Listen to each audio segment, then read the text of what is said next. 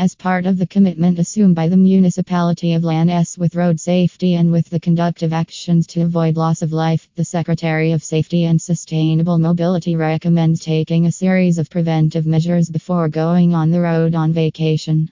With the aim of raising awareness and avoiding accidents on the route, the municipality of Lannes intensifies its road safety education campaign with a series of recommendations to have the vehicle in condition at the time of going out on the road to take a well deserved vacation.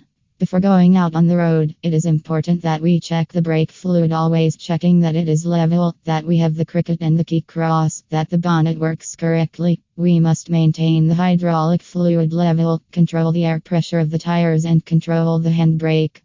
Also, we must check the status of the glass cleaners, the oil level, that all the lights, the position, the high, the low, the turn, the stop, and the beacon work properly, that the indicators of the board work correctly. We have the signaling elements and always have water in the radiator reservoir.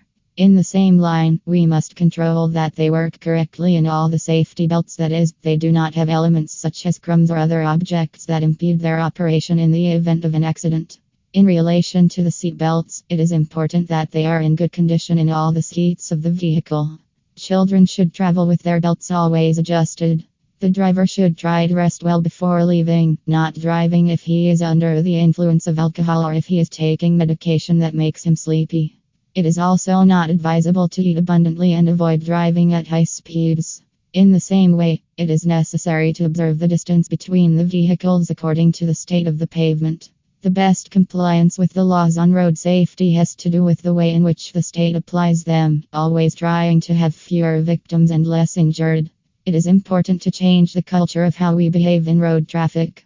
The driver must be aware of his responsibility when he is in command of a vehicle and must assume a personal commitment in the construction of road safety. Being a driver implies, as well as being a citizen, to assume a series of obligations as a counterpart to the responsible exercise of our rights.